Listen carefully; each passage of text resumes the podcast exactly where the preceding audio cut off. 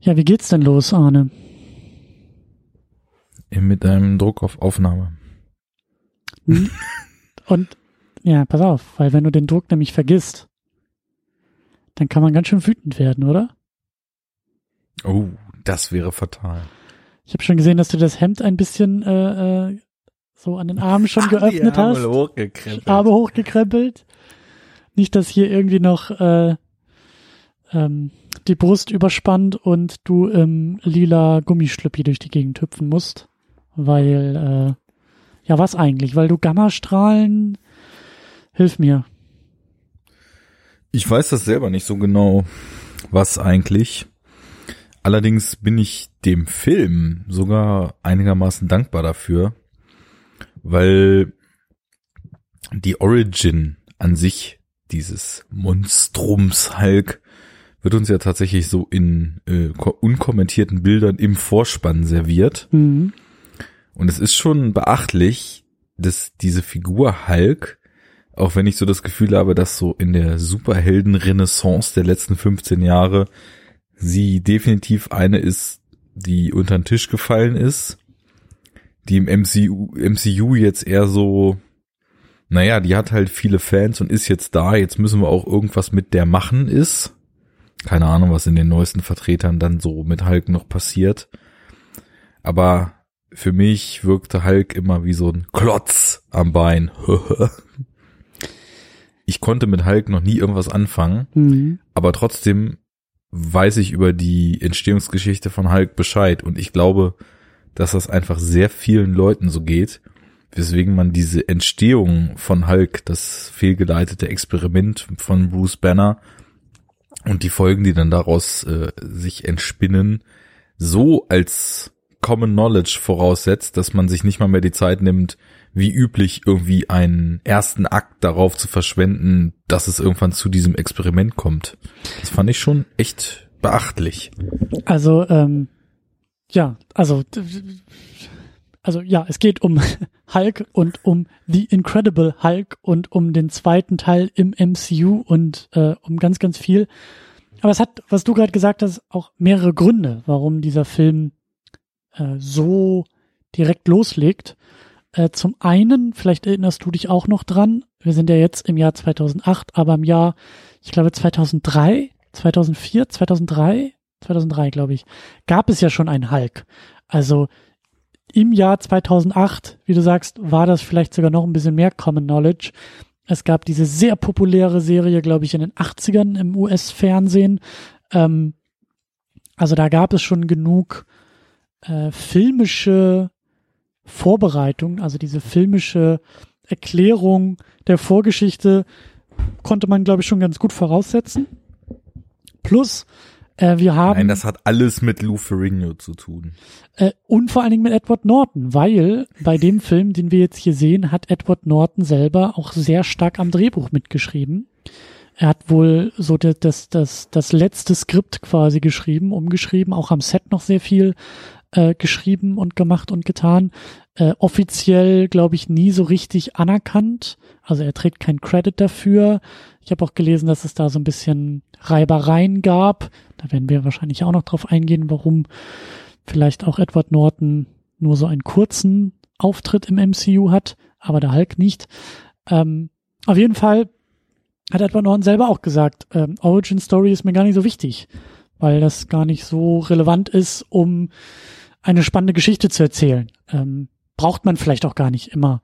Und ähm, ja, das ähm, macht The Incredible Hulk eben nicht. Wie du sagst, wir haben so dieses Intro, dieses ähm, ohne Monolog, äh, so die wichtigsten Stationen nochmal irgendwie, äh, die wir da durchgehen und äh, steigen dann relativ schnell ein und sind eben auch relativ stark bei der Figur. Und das muss man ja irgendwie auch dazu sagen, also Hulk ist jetzt auch nicht die wahnsinnig komplexeste Figur in ihrer Entstehung. Es gibt halt ein Experiment, das läuft schief.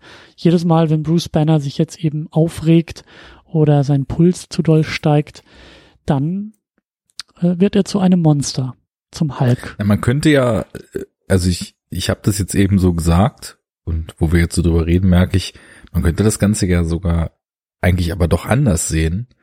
Und dann wäre der Film doch tatsächlich so die Origin Story, weil es gibt ja Leute, die sagen, Origin Story finde ich immer lame und ich frage mich immer, was stimmt da oben nicht?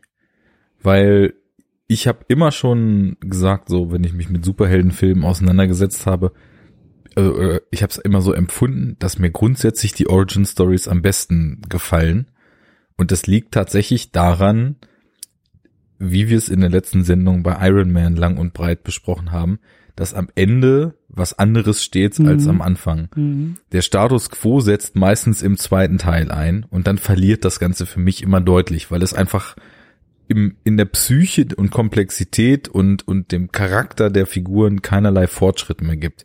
Und man könnte ja jetzt ähm, allerdings schon sagen, ist denn, dass das, Ex dass das Experiment fehlschlägt und er quasi die Fähigkeit bekommt, Hulk zu sein, ist denn das die Origin mhm, Story? Mhm, Oder ist er sein Weg dahin, dass er akzeptiert, dass er das nicht loswerden kann und äh, da zu einem Punkt kommt, wo er vielleicht äh, bewusster und aktiver mit dieser einsetzenden Mutation umgehen kann als am Anfang des Filmes, ist der Weg dahin die Origin Story. Und dann äh, unter dem Gesichtspunkt wäre der Film auch tatsächlich eine ganz normale Origin.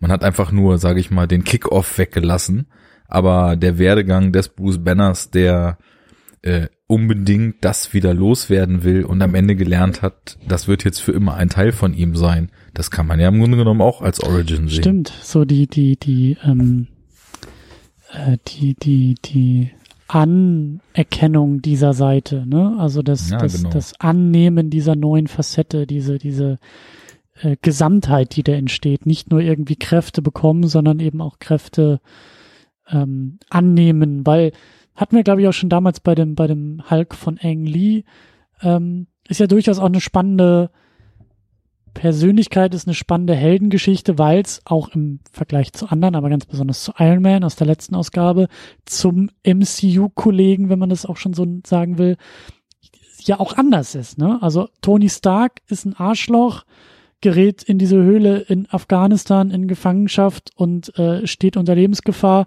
und wie es der Film ja auch so pointiert, uns zeigt, entwickelt ein Herz. Das ist ja auch ein sehr starkes Motiv gewesen und ein, ein, ein deutliches Bild. Ja, mhm. The Proof, Tony Stark has a heart, steht auf mhm. seinem Schreibtisch.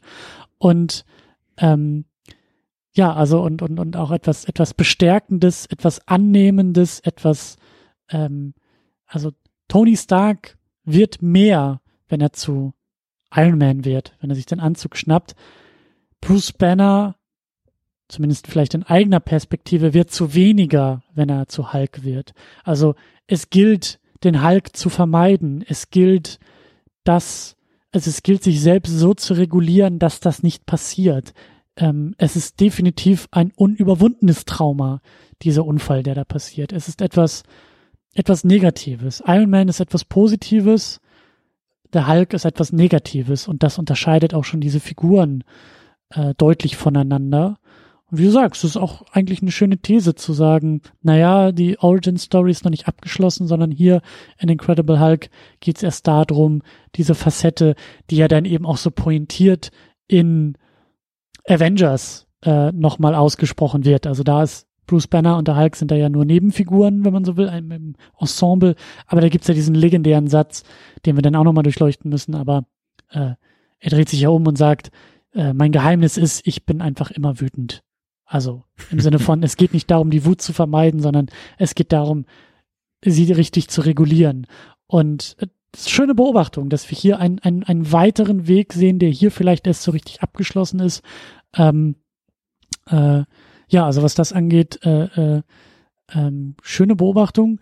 Ich würde gern noch äh, die Flanke aufmachen, wie wir das letztes Mal auch ein bisschen gemacht hatten, äh, mit der Produktion, weil wir sind ja immer noch im Jahr 2008, wir haben jetzt den zweiten Film. Jetzt könnte man auch, naja, eigentlich immer noch nicht so richtig, aber man könnte immer mehr von einem also vom MCU sprechen. Wir könnten immer mehr von einer Reihe sprechen, denn wir sehen, was jetzt hier passiert. Wir sehen einen ganz anderen Film, eine ganz andere Figur, aber wir sehen schon vorsichtige Querverweise. Tony Stark, den wir im letzten Film hatten, taucht hier eben auch kurz auf, bevor es irgendwie in den Abspann geht.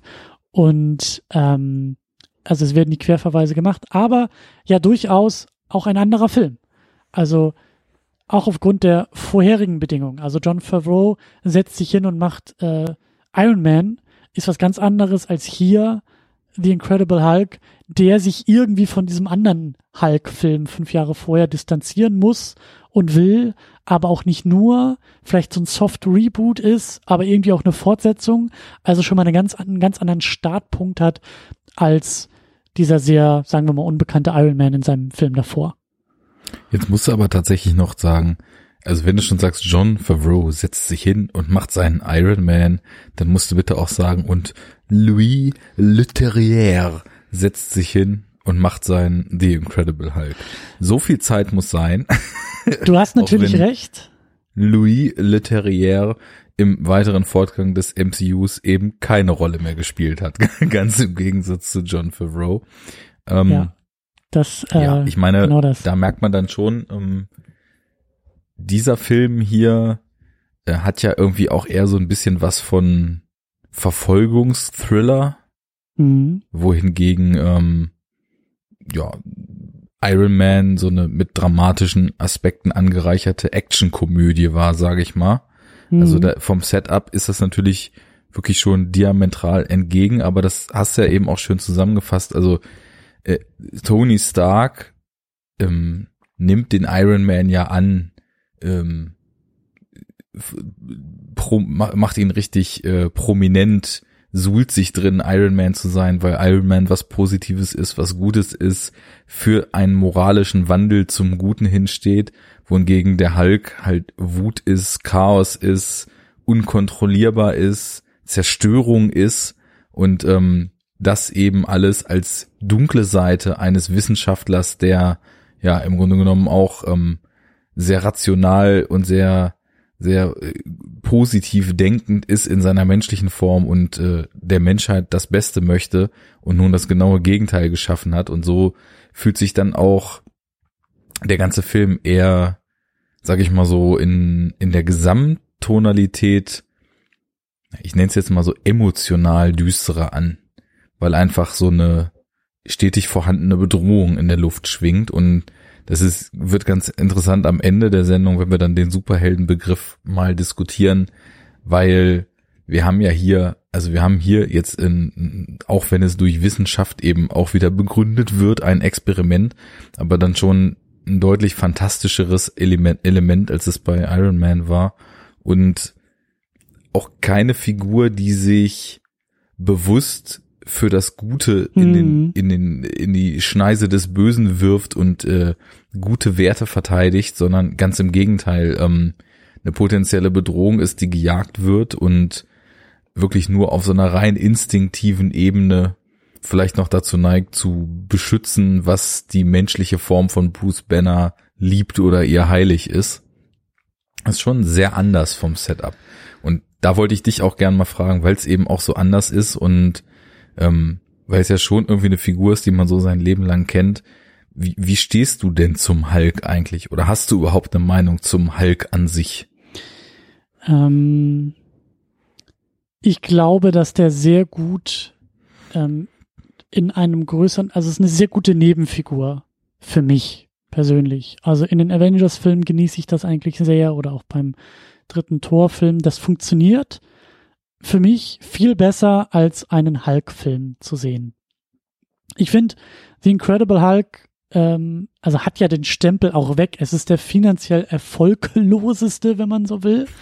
Ja, also hat Mhm. irgendwie so knapp das Doppelte eingespielt, was jetzt vielleicht auch nicht unbedingt die Definition von Flop ist, aber ähm, in allen Listen steht er eigentlich immer sehr weit unten. Also du kannst halt die, die, die, das Einspielergebnis dir anschauen, da ist er ganz unten.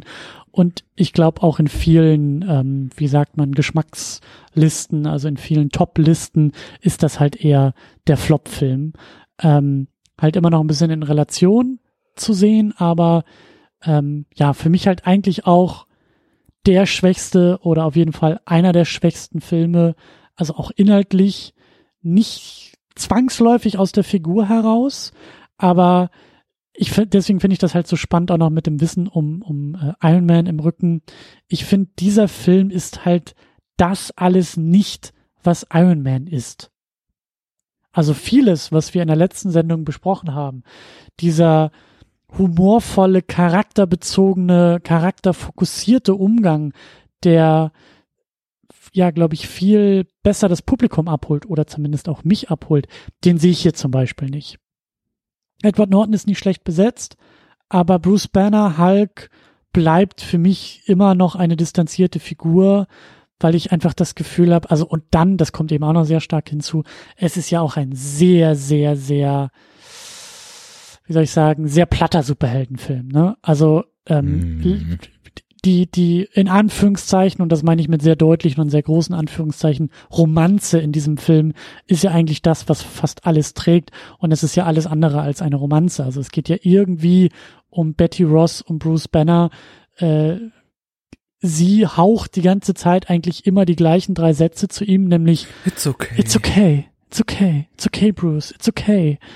Und also das meine ich halt, während halt in einem anderen Film unfassbar charmante Figuren in Szenen improvisieren dürfen, ähm, Chemie zwischen Schauspielenden entsteht und vielleicht auch ein paar Funken irgendwo, und das meine ich nicht nur romantische Funken, sondern eben auch persönliche äh, Funken irgendwie äh, stattfinden. was da zwischen, zwischen äh, Robert Downey Jr. und äh, Jeff Bridges mhm. an Chemie passiert. Also die, ja. die schaffen das ja wirklich, äh, ne, ein Verhältnis zwischen den Figuren auf den Schirm zu bringen, wo man das Gefühl hat, die kennen sich ein Leben lang. Also dieses Mentor-Ding, dieses Ziehvater-Ding, ja. das, das glaubst du einfach so, wie es da gezeigt wird, weil eben zwei sehr starke Schauspieler zwei sehr starke Figuren verkörpern. Und hier ist keine Figur irgendwie im Ansatz stark. Also Banner ist ja eigentlich auch sehr einseitig. Er ist nur davon getrieben, das wieder loswerden zu wollen. Mhm. Das ist halt so das, was ihn in dem Film ausmacht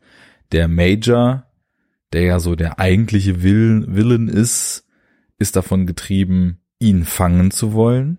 Mhm. Dann haben wir ja auch mit Tim Roth total cool besetzt an sich, mhm. weil es irgendwie ein toller Schauspieler ist. Ja, diesen ja, Sergeant oder was er dann ist, vielleicht habe ich Sergeant und Major jetzt auch gerade verwechselt mit Militärrängen, kenne ich mich ja nun gar nicht aus.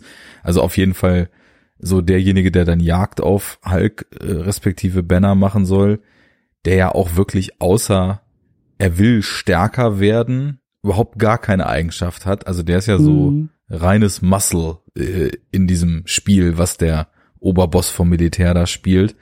Ja, und Liv Tyler, auch eine tolle Schauspielerin, völlig verschenkt, schmachtet Bruce Banner an und sagt, it's okay, Bruce. It's okay. Und sagt zu ihrem Vater, leave him alone. Ja.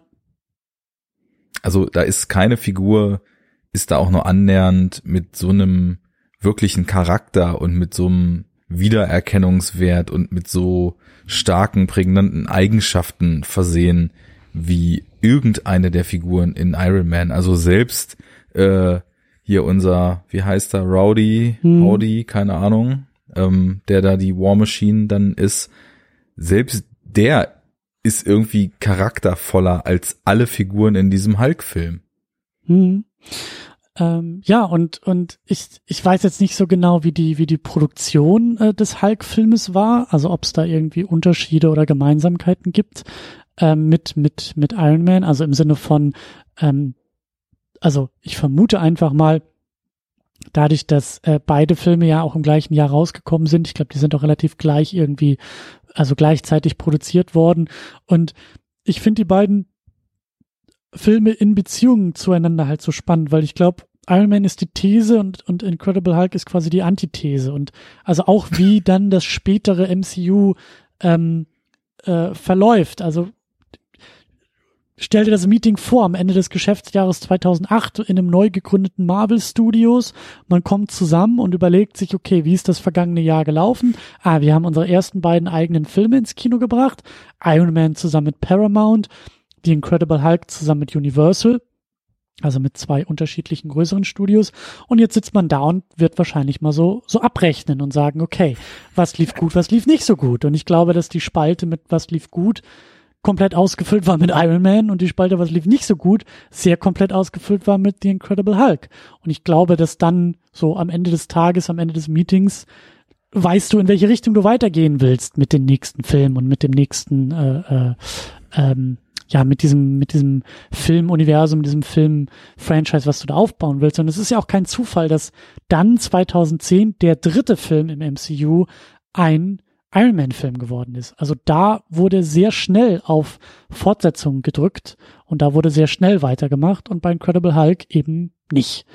Und das finde ich, sieht man eben auch auf der Leinwand. Da ist eben vieles einfach, also vieles funktioniert da einfach nicht so, wie es das bei Iron Man tut. Das sind die Figuren, das ist die Geschichte. Auch hier merkt man, Plot ist irgendwie nicht ganz so, ähm, Story ist nicht ganz so das große Ding. Beide Filme enden mit der großen Keilerei quasi des Helden und Gegenhelden, also des Helden und Bösewichten, die halt und ziemlich genau gleich wir, sind. Genau, das haben wir in der letzten Sendung gar nicht so konkret gesagt. Also es, oder vielleicht doch, ich weiß es gar nicht mehr so genau, aber de, da war ja auch dann eben der Bösewicht schon ein mehr oder weniger genaues Abbild, nur noch ein bisschen stärker eigentlich des Helden mhm. und äh, wird dann ja am Ende durch Cleverness überlistet. Ähm, diesen, diesen Eistrick mit dem How did you mhm. solve the icing problem? Das fand ich ganz schön in Iron Man noch, dass eben diese ganze viele Technologie dann aber auch wieder nicht ausreichend ist, sondern dass eben ein bisschen Hirnschmalz auch dazu gehört, den Bösen zu besiegen. Ja, das ist hier halt nicht so. Hier wird halt geprügelt ähm, und noch mehr geprügelt und noch mehr geprügelt. Also ich, das ist vielleicht auch so mein größtes Problem mit der Figur Hulk, weil du hast gesagt, für dich ist es eine coole Nebenfigur. Ähm, das mag jetzt schon so die Perspektive aus dem MCU sein ich konnte mit dem Hulk wirklich nie irgendwas anfangen. Also ich habe natürlich äh, früher, wenn das dann mal so im Fernsehen lief, auch diese Lou Ferrigno Serie immer mal gesehen. Ich habe dann mit einiger Verspätung den Ang Lee Film geschaut, mhm. fand den nicht gut, habe dann irgendwann Jahre später mal gedacht, äh, irgendwie war das doch mit den Comic Panels doch ganz cool, hab den noch mal geschaut, fand den wieder nicht gut, hab den für die Sendung nochmal geschaut, fand den noch viel mieser als die beiden Male davor. Äh, der Film hier, ja, den habe ich dann auch, äh, dachte Edward Norton cool, naja gut, vielleicht wird das jetzt ja besser. Ähm, aber also dieses, das, was eigentlich interessant ist an dem Dilemma des Bruce Banner, äh, dieses den Hulk nicht annehmen wollen, sich ständig als mhm. Gefahr sehen, das, das emotionale Drama und der vollkommene Vertrauensverlust auch ins eigene Leben und die eigene Figur und dann auch wieder eine Getriebenheit äh, daraus, das irgendwie lösen zu wollen. Das wären so die interessanten Aspekte. Und da, da merke ich dann halt, Hulk-Filme sind von der Sache her oder Hulk an sich, die Figur ist für mich am spannendsten, wenn sie gerade nicht da ist, sondern in ziviler Form Bruce Banner halt rumläuft. Mhm. Und sobald Bruce Banner zum Hulk wird und Sachen smasht, und äh, wie ich jetzt auch aus Comics eben kenne, äh, in einfachen Sätzen stumpfe Dinge sagt oder schreit oder brüllt ähm, und eigentlich nur stumpf prügelt und alles kaputt macht. Das ist für mich so, naja, eigentlich schon lange, aber mittlerweile so mit meinem Filmverständnis und vor allem auch so mit meinem Actionverständnis stumpf Sachen kaputt hauen ist einfach so das langweiligste, was ich mir in Filmen vorstellen kann. Und äh, in die Kerbe schlägt dann eben mhm. alles, was mit dem Hulk filmisch passiert, so ziemlich stark. Deswegen, also ich konnte mit der Figur nie wirklich was anfangen. Ich fand dann halt in Avengers schon, dass sie da aus dem, was er kann und was nun mal seine Superkraft ist, in den Gesamtchoreografien halt schön was rausgeholt haben, weil diese brachiale, rohe Kraft durch die Gesamtperformance der Avengers dann so ein bisschen gelenkt wurde und da mal so ein bisschen was wie Choreografie reingekommen ist. Mhm. Weil Choreografie vermisse ich in diesem stumpfen Gedonnere und also vielleicht ist das auch, was viele Leute irgendwie total interessant oder beeindruckend finden, dieses Urgewaltige, was diesem Monster Hulk so in sich wohnt, ne? Ähm, dass das einfach das eine brachiale Kraft ist, wie sie überhaupt gar nicht vorstellbar ist. Ich find's einfach nur stumpf und es gibt mir wirklich gar nichts, muss ich sagen. Ähm, ja, und was die Filme betrifft, ähm, besonders in diesem hier, noch stärker als in dem von Ang Lee, ähm, scheitere ich auch daran, dass ich aufgrund der Vollanimation dieses Monsters Hulk einfach nicht glaube, was ich da sehe. Hm. Das ist halt so Hm. meine Pickiness mit Computeranimationen, aber ich habe so mit von Kopf bis Fuß vollständig animierten Wesen immer riesige Probleme und in diesem Film ist es wirklich so, sobald er zu Hulk mutiert, bin ich vollkommen raus. Weswegen ich auch, also die Action-Szenen echt unerträglich finde. Und ähm, ja, in meiner vorherigen Wahrnehmung des Films war es immer so, die erste Hälfte ist atmosphärisch irgendwie ganz schön. Vielleicht ist es auch nur das erste Drittel, als er dann noch so in Südamerika ist und dann, ähm, wie, wie das so langsam aufgebaut wird. Das hat so ein Thriller-Mystery-Vibe, der, naja, sag ich mal, im Hinblick so auf das, was da noch kommen mag, zumindest neugierig macht.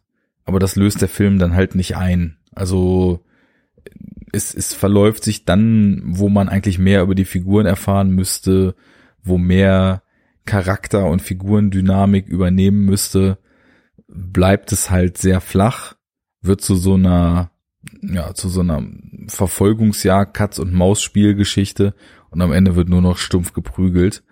Und ja, das ist wirklich, also die Antithese, das muss man schon sagen. Auch interessant, weil der Hulk ja der deutlich populärere Held war im Vergleich zu Iron Man. Mhm. Also wenn es in dieser ersten Welle äh, MCU irgendeine Figur gab, die eine gewisse Popularität ja schon hatte, dann war auf jeden Fall der Hulk die populärste. Ich würde sagen, danach denke ich mal dann schon so auf dem US-Comic-Markt dann Captain America, aber ich meine, Hulk war irgendwie so eine Figur, die kennt weltweit dann doch wieder jeder. Du hast die Frage gestellt, hättest du mal 2006 wegen gefragt, wer Iron Man ist, der hätte dich mit großen Augen angeguckt. Bei Hulk halt nicht. Also Mhm. Ja. vielleicht äh, schließe ich da auch zu sehr von mir oder meinem Umfeld auf andere, aber ich hätte gesagt, das, das war schon eher so Allgemeinbildung, dass man Hulk kennt. Und in dem Film machen sie einfach nichts mit ihm. vor allen Dingen auch äh, auch sehr gute Beobachtung, ne? Also wir gehen auch ins Jahr 2006 quasi zurück und und hören uns diese Ankündigung an. Marvel Studios äh, kündigt an, wir machen eigene Filme und wir kündigen an fürs Jahr 2008 Iron Man und Hulk. Hm. Ohne Vorwissen, so ist die Frage, auf welches Pferd setzt du? Ne? Du gehst ins Wettbüro, auf welches, was, was ist die sichere Wette und was ist die riskante Wette? So. Da würde Ja. ich auch sagen, die Quoten sprechen halt eher dafür, dass, ähm, dass Hulk äh, erfolgreicher ist oder die sichere Bank oder das sichere Pferd oder so, ne? Also da, da sind weniger Fragezeichen eigentlich drauf, als eben bei Iron Man, nie gehört, wer ist das? Ach, Robert Downey Jr. spielt da auch noch mit, wie du letztes Mal so schön gesagt hast, so, der ist irgendwie noch nicht mal, also da trauen sich oft noch nicht mal Versicherungen irgendwie ran, weil man gar nicht weiß, ob der überhaupt zum Dreh erscheint, so aufgrund seiner Mhm. vorherigen Eskapaden. Und dann hast du aber auf der anderen Seite Edward Norton, ja, also ähm, wie sagt man, respektierter Schauspieler, respektiert Ter auch im Vergleich, glaube ich, zu Robert Downey Jr. in der Zeit. Ja, Hulk, Incredible Hulk, ja, okay, ja, ne, ist populär, kennen die Leute, Serie aus den 80ern. Ähm, das ist schon, ja, und dann ist das so sehr interessant, dass es sozusagen genau andersrum gekommen ist. Ne? Iron Man ist, ist der, ist der weitaus erfolgreichere Film geworden und The Incredible Hulk, ähm, ja, wie gesagt, bis heute eigentlich der, der größte Flop im Hause Marvel. Ja. Und ähm, das ist tatsächlich eigentlich ein bisschen schade, weil ich habe mich nochmal so erinnert an den Ang Lee-Film eben und ähm, ich weiß ehrlich jetzt nicht mehr, was ich in der Sendung erzählt habe. Vielleicht ist, hat sich das in meiner Erinnerung auch total verschoben in den, weiß ich nicht, anderthalb Jahren, seit wir den geguckt haben und besprochen haben. Aber wenn ich jetzt mir so vor Augen rufe, was mich an dem Film sehr störte, dann war es auch die Darstellung des Hulks. Wobei, wie gesagt, ich finde ihn hier noch unglaubwürdiger in der Optik, als das in dem Ang Lee-Film der Fall war. Hm. Aber meiner Meinung nach war das Problem des 2003er Hulks eher, dass er am Anfang relativ straightforward äh, ganz richtige Pfade einschlägt und zunehmend sich verfranst und am Ende irgendwie drei Filme in einem ist, aber nicht so richtig erzählt. Und ähm, in, in dem hier, ja, sind gerade diese interessanten Konflikte, die Ang Lee dann, weil er, weil Ang Lee kann halt Drama und ähm, so den Konflikt des des Bruce Banners mit seinem Schicksal, den hat äh, sowohl Eric Boehner damals finde ich irgendwie besser dargestellt, als es jetzt hier Edward Norton gelingt. Aber vor allem eben auch Skript- und Inszenierungsseitig ist das auch eine Sache, der eben in dem 2003er Hulk viel mehr Raum einge eingelehnt wurde, äh, eingeräumt wurde. Und hier, ja, lehnt man sich zu sehr in Richtung Action-Spektakel Hm. und ähm, ja, verlässt sich vielleicht auch so ein bisschen auf die Casting-Entscheidungen. Ich meine, der Regisseur, der Leterrier, der ist ja auch eher für so Action, Action-Thriller im Vorfeld bekannt gewesen. Transporter hatte der ja gemacht. Mhm. Ähm, was ich finde ein schöner Action-Thriller ist, der irgendwie auch gut guckbar ist. ist Jahrzehnte her, dass ich den gesehen habe, aber der hat mir damals zumindest echt ganz gut gefallen. Mit Jason Statham da. Und ja, also ich weiß nicht, irgendwie irgendwie ist da der Schwerpunkt total falsch gesetzt und das ist sehr schade, weil gerade im anderen MCU-Vertreter der Schwerpunkt eben genau auf den Sachen liegt, die man hier gebraucht hätte. Hm. Ich habe jetzt auch noch mal, obwohl ich eben wirklich null Interesse an Hulk hatte, äh, doch mir noch mal Comics rausgesucht, auch im Vorfeld und äh, habe da mal Planet Hulk gelesen, ähm, wo ich auch sagen muss, also ich hätte es fast so nach 60, 70 Seiten weggelegt, weil ich dachte, es ist mir einfach zu stumpf und es entspricht genau dem, was ich so für ein Bild von Hulk habe. Aber dann hat es irgendwie die Kurve gekriegt und hat irgendwie mir gezeigt, dass äh, diese diese Figur und diese Tragik der Figur und dieses Schicksal des Monsterseins gegen den eigenen Willen tatsächlich relativ viel Raum bietet, um da auch emotional was mitzumachen. Also ich keine Ahnung, wie sich die Hulk-Figur über die Jahre in Comics entwickelt hat. In dem Comic ist es eben so, dass der Hulk vollkommen übernommen hat. Also dass er Mhm. sich auch gar nicht mehr in, Mhm. in Banner zurückverwandelt und ähm, in einer ziemlich hinterfotzigen Aktion von dem Rest der Avengers ähm, kurz nach dem Civil War in der Marvel-Chronologie äh, über einen Trick, wo der Hulk irgendwie in der Erdhemisphäre nochmal gerade die Welt retten durfte und dann aber mit einem Raumschiff mehr oder weniger äh, abserviert und gegen seinen Willen quasi äh, in, ins All geschossen wurde und da auf einem Planeten landen sollte, wo nichts und niemand ist, den er verletzen könnte. Das hätte er ja immer gewollt. Und äh, dann kommt da irgendwie durch so ein Wurmloch auf dem Planeten, wo es irgendwie doch lebendiges Leben gibt und intelligentes Leben und auch so faschistische Zustände herrschen mit der Rasse, die da nun mal herrscht. Ja, und haut dann halt auch erstmal drei Hefte lang einfach nur stumpf alles kaputt. Aber dann ähm, findet er da so ein paar Weggefährten, zu denen er dann auch eine Bindung aufbaut und ähm, es scheint sich so alles zum Guten für den Hulk zu wenden und dann passieren so diverse Rückschläge, die eben auch im Writing so schön dargestellt sind, also schön in Anführungsstrichen, dass man merkt, okay, diese Figur ist an sich schon tragisch und wenn diese Tragik als Trumpfkarte gespielt wird, dann bewegt das richtig, was man da so lesen kann. Also da habe ich erstmalig jetzt dann wirklich doch das Interesse gekriegt, könnte man sich ja doch mal mehr mit befassen.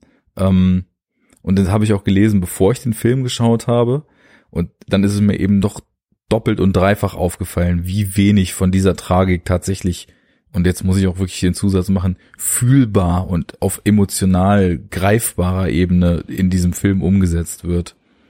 Ja, da bin ich voll bei dir und das ist halt, ähm, es ist, also der Film, der Film schafft es auch nicht, die Figuren, äh, ja, wie du sagst, fühlbar zu machen, uns näher zu bringen. Ich habe auch immer den, den, den Witz gemacht, ähm, äh, als, als wir den Film geguckt hatten. So, es ist halt immer, es ist immer alles so aus dem, aus dem Drehbuch heraus.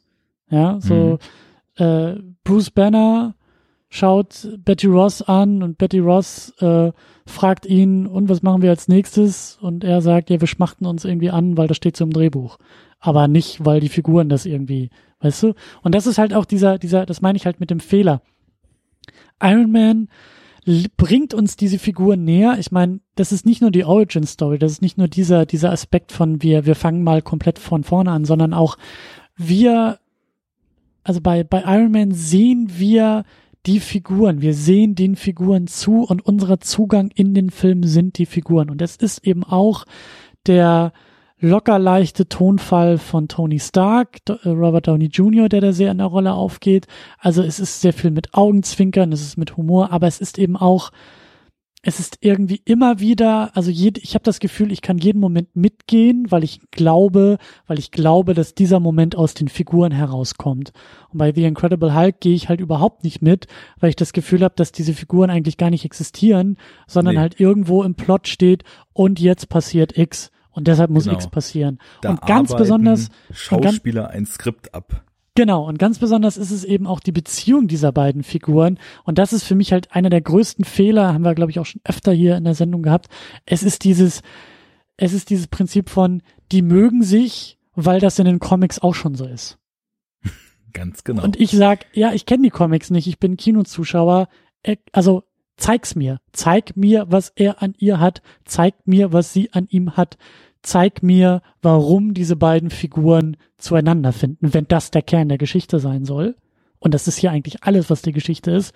Und der Film bringt uns das aber nicht näher und macht, ja, macht dann halt so, ein, so, ein, so eine Effektschlacht, schrammt da vielleicht, was ich auch äh, in Theorie spannender finde als in der Ausführung, schrammt vielleicht ein bisschen so an diesem Katastrophenfilme-Genre herum. Ja, also da könnte ja. man den Film ja viel eher verorten als Iron Man im Science-Fiction-Genre an, angeordnet ist. Aber auch da, es ist alles zu wenig. Alles, was wir haben, ist zu wenig. Der Film nimmt sich auch super ernst. Gerade Edward Norton äh, und sein Bruce Banner, die sind sich, glaube ich, selbst sehr wichtig und sehr ernst. Und da hast du halt daneben einen, einen, einen Robert Downey Jr., Tony Stark, der sich alles andere als ernst nimmt. Ähm, und das, das, da würde ich, das meine ich ja, da, da sehe ich halt eher ähm, äh, den, den erfolgreichen Versuch bei Iron Man und den gescheiterten Versuch bei Incredible Hulk. Und deswegen wundert mich das auch nicht, dass ja, das eine fortgeführt wird und das andere dann eher ähm, beiseite gelegt wird. Wir haben eben ja auch dann den, den äh, Mark Ruffalo, der danach Bruce Banner und Hulk spielt und auch dann durchs gesamte MCU weiterspielt. Also da ein, ein, ein Recasting, was ja relativ selten bei Marvel dann doch ist. Und ich glaube, dass, dass, dass, also diese Markierung des Filmes in allen möglichen Konstellationen irgendwie immer ganz unten zu stehen, die, also da ist mir jetzt nochmal aufgefallen, die hat der Film sich auch wirklich verdient. Diesen Stempel. Ich habe jetzt natürlich nicht die vollen Vergleichswerte. Ähm, also was ich positiv hervorheben muss, ähm, dass es sich und das muss ich jetzt dann tatsächlich mit dem Blick in die Zukunft mal schon mal im Vergleich zu Sachen, die wir hier jetzt ja eigentlich in unserer Sendung noch gar nicht kennen dürften, setzen, dass er sich zumindest noch wie ein eigenständiger Film anfühlt. Das war etwas, also eine der wenigen Sachen, die ich jetzt beim erneuten Schauen, teilweise muss ich auch sagen, eher gelangweilten Schauen, noch so positiv wahrgenommen habe. Das, das fühlt sich irgendwie schon noch wie ein, wie ein Film an. Also der Look ist auch, also wenn jetzt nicht gerade irgendwie ordentlich CGI-Action ist, ist der Look auch ganz nice. Ich finde das anfangs sogar echt atmosphärisch, wie so er sich in diesen Slums da versteckt hat. Da ist die hm. Kamera auch hm. okay. Ab, ab und zu hat der Herr Leterrier auch zumindest noch so ein paar visuelle Einfälle, die so zeigen, dass es ihm auch nicht ganz egal ist, was er da runterkurbelt, sondern dass er schon irgendwie versucht, ein bisschen was draus zu machen. Ähm, ja, tendenziell mit diesem, sage ich mal, eher ins Düstere anstatt ins locker befreite reichenden Ton, mit diesem Drama, was Banner liefern könnte und äh, mit dem mit dem Hulk, der zur Naturgewalt und oder zur Naturkatastrophe wird, ist das schön eigentlich eingegliedert von dir gerade. Finde ich das überhaupt nicht schlimm, dass der Film sich sehr ernst nimmt. Ähm, man könnte so weit gehen zu argumentieren, dass es wahrscheinlich dass er sich jeglicher Wirkung berauben würde, wenn er sich eher so augenzwinkernd gerieren würde. Allerdings frage ich mich dann, wo solche Szenen wie zum Beispiel diese Taxifahrt herkommen. Weil das wirkt dann so, als mhm. ob Robert Downey Jr. und John Favreau mal kurz am Set vorbeigeschaut haben, um die Post-Credit-Scene zu drehen und sich äh, gedacht haben, hier, äh, literär, du, du hast auch irgendwie auch Bock an Auto-Action, komm, lass mal irgendwie so eine Quatschszene drehen und in den Film reinschmuggeln und dann kommt halt sowas dabei raus. Also das ist schon ziemlicher Quatsch mittendrin, der ja von der Sache her ja auch nicht unvergnüglich ist, aber da sich ins Gesamtbild nun so gar nicht einfügen mag. Ja, und äh, das, das, das zieht sich dann so weiter durch. Ähm, das ist halt an, an, an so, also sagen wir mal so, der, der Film könnte auf eine ganz andere Art unterhaltsam sein, aber versteht irgendwie nicht, was er da, was er da liefern müsste auch einen Tim Roth so zu verheizen, dass er immer nur mm. perfide in die Kamera guckt und kaum was zu tun hat. Also ich wie viele Sätze sagt er in dem Film? Und ich meine, das ist ja auch ein Schauspieler, der ein ganz eigenes Charisma hat. Ähm, warum machst du den da quasi nur zur ausführenden Kraft und lässt ihn halt überwiegend mit der Knarre rumballern? Ähm, verstehe ich alles nicht. Also ist für mich ja absolut äh, mit dem überein, was du sagst, dass sag ich mal so, von den Filmen eher so als derjenige gilt, den man irgendwie, den man leicht vergessen kann. Und ja, dieses, ich, ich kenne die Comics nicht, also gib mir einen guten Film, gib mir irgendwie konsistenten Film, gib mir einen Startpunkt, einen Endpunkt, irgendwas, womit ich arbeiten kann, so als unbefangener Zuschauer. Das war für mich bei den späteren Filmen auch ein Problem, wo ich das Gefühl hatte, mhm zum Beispiel äh, die von mir ja auch in freudiger Aussicht auf die Zukunft ähm, beschriebene Hulkbuster-Szene in dem zweiten Avengers-Film. Ich habe nicht das Gefühl, dass die irgendeinen Sinn in dem Film hat, außer eine Szene, die irgendwie in Comics hohe Popularität hat oder ein Gimmick aus den Comics in den Film zu holen. Ne? Und ähm, das sind immer so die Sachen, da steige ich dann aus da bin ich dann zu sehr Filmfan und zu sehr unwissend, was Comics betrifft, als dass ich sage, das reicht mir, wenn das da jetzt zum Selbstzweck drin ist.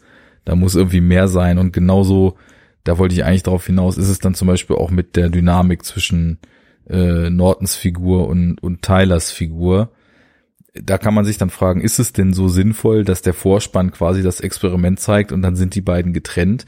Wäre ich nicht viel mehr bei denen gewesen, wenn ich die vorher irgendwie fünf Minuten im Film zusammenarbeiten, zusammen interagieren, mhm. zusammen leben gesehen hätte, würde man es nicht viel mehr glauben später, dass der Hulk, wenn er sie sieht, plötzlich alles an Kräften mobilisiert, dass sie in der Lage ist, dieses Biest, diese Naturkatastrophe zu zähmen und im Zaum zu halten. Also ja, da, da, da wollte man irgendwie unnötigen Ballast über Bord werfen, hat aber das, was eigentlich wichtig gewesen wäre, aus den Augen oder was, was, was das Ganze hätte aufwerten können, aus den mhm. Augen verloren. Ich will noch eine, eine Ergänzung machen, weil du das gerade ähm, als positiv angesehen hast, dass dieser Film keine Querverbindung äh, zu anderen Filmen irgendwie aufmacht ich würde sogar sagen, also ich würde es halt als etwas Negatives vielleicht sogar sehen. Also ich würde die These aufstellen und sagen, der hat noch nicht mal anders als vielleicht andere Filme, die so ein bisschen schwächer auch in der Reihe sind.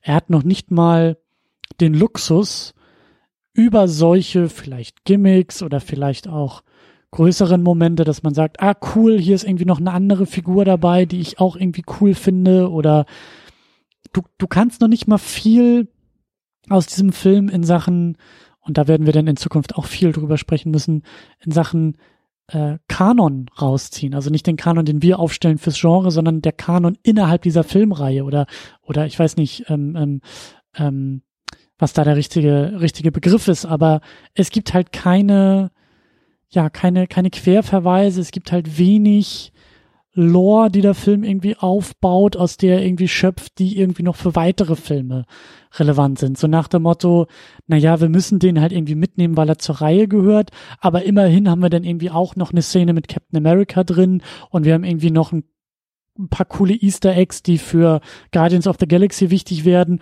und das kann uns dann durch so ein paar langweilige Momente trösten. Das gibt's halt nicht hier in dem Film. Und ja, der hat auch keine Figuren oder so, die später in irgendeiner Art und Weise nochmal groß eine Rolle spielen werden. Der, der General tut es. Der General Ross ist, glaube ich, der einzige, der irgendwie auch so aus diesen, äh, äh aus, aus, aus diesem Film nochmal äh, auftaucht. Er ist, ähm, Er ist bei Civil War auch dabei und ich glaube bei Infinity War ganz kurz dabei. Also bei Civil War ist er irgendwie stellvertretend für die UN. Hier die Weltregierung äh, haben sich dazu entschlossen, die äh, Avengers unter ihr Gesetz zu ziehen und deshalb äh, hält er da das Meeting mit den Avengers ab. Ähm, das war halt eher denn so nachträglich dieses, ähm, also das hat vielleicht, das war vielleicht der Versuch, diesen diesen Film nachträglich nochmal aufzuwerten. Ähm, und äh, wenn ich mich recht erinnere, ich glaube, es gibt hier irgendwo so eine Nebenfigur irgendwie in einem Labor oder in irgendeinem Büro oder so, glaube ich. Ähm, die dann nochmal bei Spider-Man Far From Home nochmal, also der gleiche Schauspieler taucht nochmal auf und ist da irgendwie so ein, so ein Schullehrer und das ist halt, also da sind wir schon auf sehr großen Augenzwinker Easter Egg Territorien unterwegs. Ähm, also was ich sagen will ist, selbst rückwirkend ist es kaum möglich, diesen Film irgendwie aufzuwerten. Wir haben Tim Roth nie wieder gesehen. Wir haben Edward Norton, gut, wir haben Bruce Banner und, und Mark Ruffalo nochmal gesehen, aber äh, Liv Tyler ist auch nie wieder aufgetaucht, nie wieder Thema gewesen. Der Hulk hat sich nie wieder an sie erinnert, Bruce Banner auch nicht.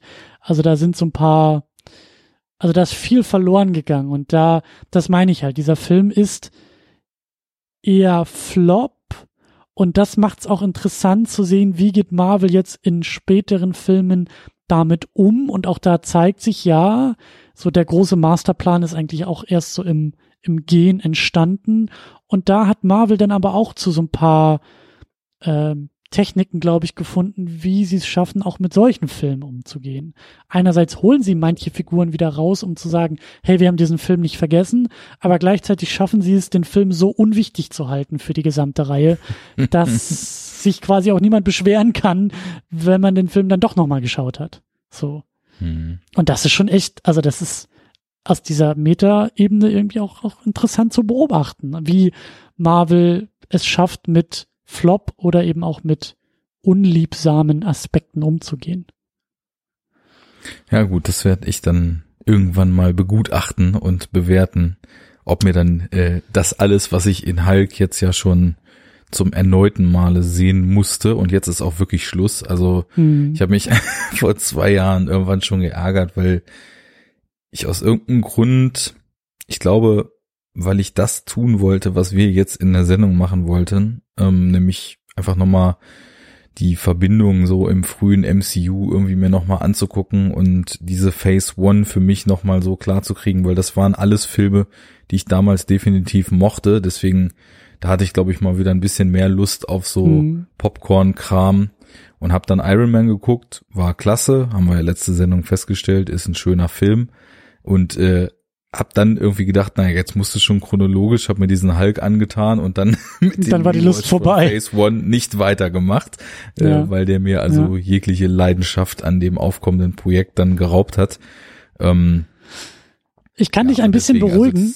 Ich kann dich ein bisschen beruhigen, das wollte ich nämlich auch noch erzählen, weil wir, wir sind ja noch in diesem sehr ähm, komplexen Rechte-Konstrukt. Wir sind jetzt ja unter Universal Pictures und erst später bei Disney. Ich kann dich beruhigen, es wird sehr, sehr, sehr wahrscheinlich auch kein Standalone Hulk-Film geben oder geben können, weil immer noch die Rechte, es gibt dieses sogenannte Right of First Refusal, oder, oder wie, doch, Refusal heißt es, glaube ich. Also bei Universal Studios liegt immer noch, die sind immer noch vertraglich dazu verpflichtet, sich das erste Drehbuch eines Hulk-Filmes anschauen zu dürfen, um es dann anzunehmen oder abzulehnen. Und wenn sie es ablehnen, dann darf es erst ein anderes Studio machen. Was mhm. eben dazu führt, dass Disney heute sagt, pff, einen Scheißdreck machen wir, dann, äh, und die Verträge sind wohl irgendwie so, dass sie die Figuren alle benutzen können, aber sobald es ein eigenständiger Hulk-Film ist, müsste Universal erst gefragt werden, äh, ob das denn nicht lieber bei Universal laufen soll. Und das ist wohl der Grund, warum äh, unter anderem auch äh, kein eigenständiger Hulk-Film äh, geplant wird. Also selbst wenn Marvel, Kevin Feige jetzt nochmal Bock hätten und zu sagen, also jetzt wollen wir nochmal so wirklich allen Leuten beweisen, dass wir hier auch einen guten Hulk-Film machen können, ähm, sie müssten mit Universal reden und das wollen sie nicht. Und solange Disney nicht Universal Studios aufkauft. Ich wollte gerade ähm, sagen, dann warten wir doch noch die drei bis maximal fünf Jahre, bis dann als nächstes Major Studio Universal von Disney geschluckt wird. So. Ähm, und ich kann mir vorstellen, dass ihnen dieser eine Vertrag auch nicht genug Geld wert ist, den Universal dafür haben will. Deswegen ist das noch ein bisschen kurios in dieser ganzen Figurenkonstellation. Äh, ja. Aber äh, ich muss leider ein bisschen, ein bisschen hier auf, äh, äh, auf äh, das Gaspedal drücken. Das ist für mich überhaupt kein Problem, weil ich habe wirklich zu diesem Film einfach nichts zu sagen. Also bis auf das, was wir jetzt schon besprochen haben, die Defizite, die wir ja in ziemlicher Einigkeit da jetzt irgendwie, ja, ja wir mussten sie ja nicht mehr herausarbeiten. Die sind ja in plain sight und äh, ja. Ich sag ja, man, nicht, man also kann sich da auch gerne nochmal die Iron Man-Diskussion anhören und sozusagen immer die Vorzeichen ändern.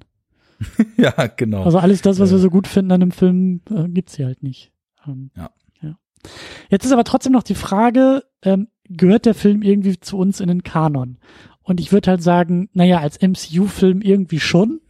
So. Ja, gut, aber ich meine, aber was, was die Figur was angeht, ist, wenn der MCU vorsteht, für mich macht er auch nichts Superheldiges. Das hm. ist halt ein Monster, was Sachen kaputt haut ähm, und dann irgendwann seine Freundin beschützt. Ne? Und das war bei uns beim Rocketeer und Co. auch das alles auch andere denken, als ja. ausreichendes äh, Kriterium. Ja.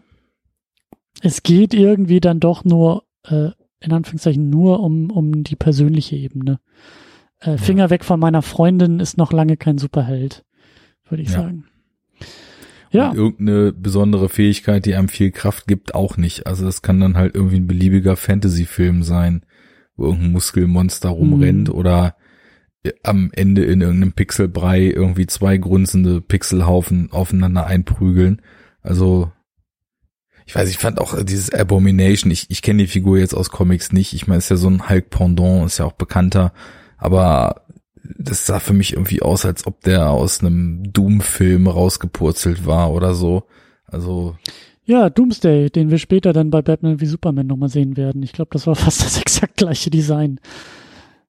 Ja, irgendwie schon, aber ich weiß nicht, in diese ganze, dieses ganze Universum, also sage ich mal, was ich mir jetzt drumrum denke um Superman und so weiter. Ich weiß nicht, DC, da komme ich irgendwie mit so abgefahrenerem Kram irgendwie direkt besser klar. Ich weiß ja. auch nicht. Ja, ja, auf jeden Fall. Wobei natürlich auch irgendwie die Guardians und sowas, also Marvel, die, das ist ja wirklich teilweise, wenn du die Comics liest, was da auch für Geschichten hinterhängen und was für Konstrukte so in das Basic Design dieser Helden einfließen und so, ist halt schon wirklich Pulp der allerkrassesten Sorte, mhm. ähm, der halt mal super unterhaltsam und mal auch einfach nur super schlecht äh, in Szene dann gesetzt ist in Comics und ich glaube, da nehmen sich die beiden Verlage absolut nichts, was die Abgedrehtheit vieler ihrer Helden und Villains so betrifft. Aber ich weiß nicht, irgendwie, also so ein Doomsday, der hat für mich in diesen ganzen Batman wie Superman Filmen halt auch viel besser reingepasst als dieser Abomination jetzt hier in den Hulk Film, aber das liegt eben vielleicht auch daran, dass hier überhaupt nichts vorbereitet wird in die Richtung. Mhm. Oder das ist, na, es wird ja schon vorbereitet so über die Figur von Tim Roth, aber es ist alles so eindimensional, dass man dann auch, das ist kein Wow-Effekt, sondern das ist so, ja gut, jetzt mutiert er halt auch und dann mhm. kloppen sie sich und ist hoffentlich auch bald vorbei. Aber das ist auch die perfekte Überleitung für den Film, den wir als nächstes besprechen werden. Wir werden nämlich ähm, in der nächsten Ausgabe mal wieder einen DC-Film haben und Wieso abgedreht wird's auch Watchmen. Du schreibst im Kanon immer Sachen falsch rum rein. Ich dachte, wir müssen X-Men Origins gucken und jetzt kommst du mir hier mit Watchmen. Nicht, dass ich da was gegen hätte, aber ich will auch unbedingt, äh, ich meine auch, dass Watchmen noch ein bisschen früher im Jahr kam. Ich muss diesen Kanon auch selber nochmal aufräumen, definitiv. Äh, ich ich habe ja jetzt schon mal da ein bisschen äh, klar Schiff gemacht, was unsere Verlinkungen betrifft. Das ja, aber ich glaube, dass da irgendwie noch ein paar, paar Dreher in der Reihenfolge irgendwie drin sind. Aber Und vor allem ähm, habe ich den Kanon auch mal bis 2020 erweitert. Oha, oha, oha, oha. Ich sehe gerade ja Black Widow, äh, sehr gut. Ähm, aber vor allen Dingen äh, habe ich auch Lust, noch über Watchmen zu sprechen. Also äh, bevor hier auch in Sachen Podcastereien noch irgendwie, ob es jetzt nun die Weihnachtspause oder dann doch nochmal später die Babypause bei mir wird. Ich will, ich finde, Watchmen ist so ein schöner Kontrast jetzt auch noch zu äh, diesem ganzen MCU-Diskussion äh, und dann, also, naja, Also Ich äh, würde jederzeit Watchmen verpodcasten. da müssen wir jetzt uns nur einigen, welche Fassung wir denn als Basis für die Sendung nochmal gucken wollen. Director's alle. Cut oder? alle. Nein, ich weiß nicht welche. den Ich habe alten Cut mit den Tales from the Black, weiß ich nicht. also ich Comic, glaube, äh, ich habe hier den dazwischen. Director's Cut und ich habe hier diese Tales of äh, the Black Pearl oder wie das heißt. Mhm. ähm, habe ich hier auch noch, aber lass uns mal, ich glaube, der Directors, also selbst wenn du auch nicht den Directors Cut äh, guckst und irgendwie nur den Kinocut, ich glaube, ähm, äh, also das ist ja auch völlig legitim und dann können wir einfach nur auch in der Diskussion nochmal vielleicht die Schnittfassung vergleichen, aber ich glaube, ich habe hier nur den Directors Cut im Regal. Ja, ich hätte beides da, aber dann gucken wir den Director's Cut. Dann reden wir über dasselbe und äh, wenn ich Lust habe, mache ich vielleicht für mich hier den Vergleich nochmal zwischen den Fassungen, aber Sehr gut. eher nicht. Was nichts mit dem Film zu tun hat, sondern einfach, ich muss meine, ich muss meine äh, knapp bemessene Filmschauzeit. Hast du äh, keine sechs sinnvoll Stunden verplanen. einfach mal so übrig, um dir irgendwie zwei Filmfassungen Eines parallel- drei Stunden Films, ja. Ja. Naja. Aber gut, dann äh, soll es so sein. Wir machen weiter mit Watchmen, wir machen weiter mit den äh, Watchmen im Director's Cut und werden da nochmal ein bisschen auch über DC, über Zack Snyder auch schon mal sprechen. Da ist ja eine ganze Menge zu sehen und zu finden. Und äh, ja, bis Mein dahin. Name ist Null Null Snyder. Das ist ein anderer, glaube ich. Das ist der Helge und nicht der, nicht der Zack. Das ist der Superheld aller Superhelden. So, nach müde kommt albern oder so ähnlich. Deswegen äh, machen wir Feierabend und bis zum nächsten Mal. Tschüss. Hau dir einen Tranquilizer rein und leg dich in dein Bettchen. Gute Nacht. Gute Nacht.